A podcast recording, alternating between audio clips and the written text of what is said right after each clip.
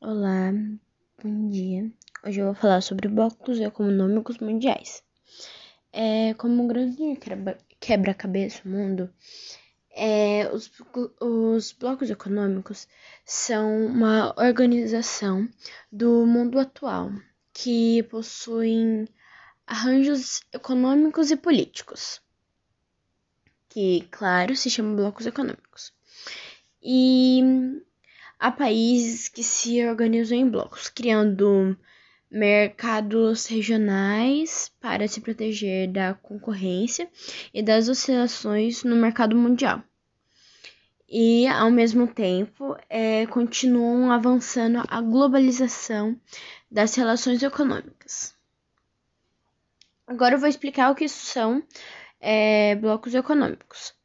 Eles são é, associações criadas entre os países é, para que estabeleça para que eles estabeleçam é, relações entre si.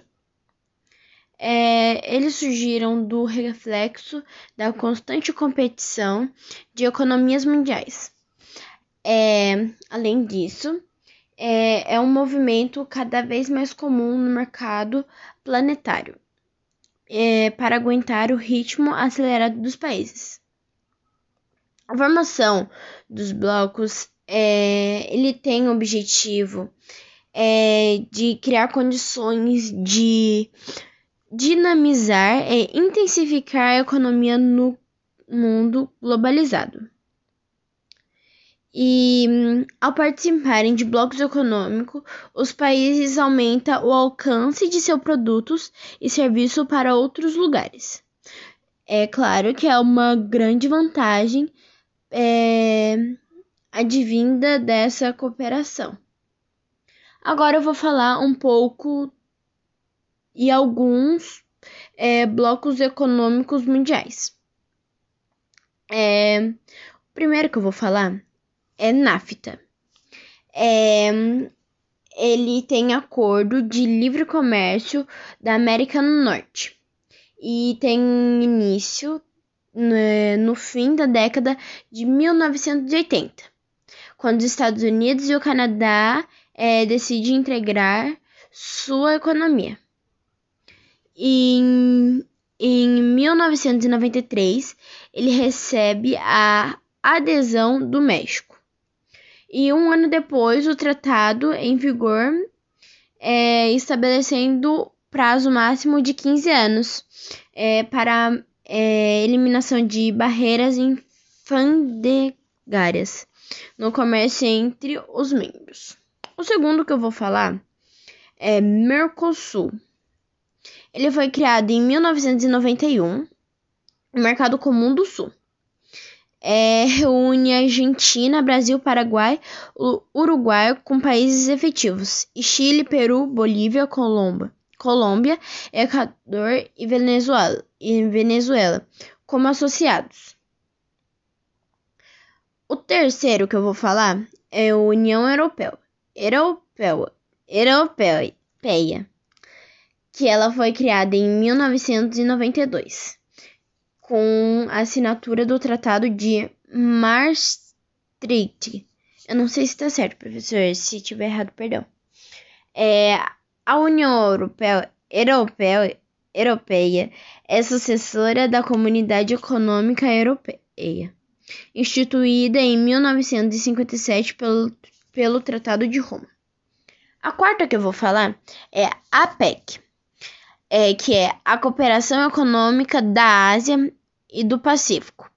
É, surge, é, surge em 1989, com a proposta de criar até 2020 uma zona livre de comércio entre os 20 países membros e Hong Kong e os membros são Austrália, Brunei, Canadá, Chile, China, Singapura, Coreia do Sul, Estados Unidos, Rússia, Filipinas, Indonésia, Japão, Malásia, México, Nova Zelândia, Papua, Nova Guiné, Peru, Tailândia, Taiwan e Vietnã. O quinto que eu vou falar é CEI, a Comunidade dos Estados Unidos não, dos Estados Independentes. É criada em 1991, após a declaração da antiga União Soviética. É, que eles reúnem de 12 a 15 repúblicas que formavam é, uma área de livre comércio.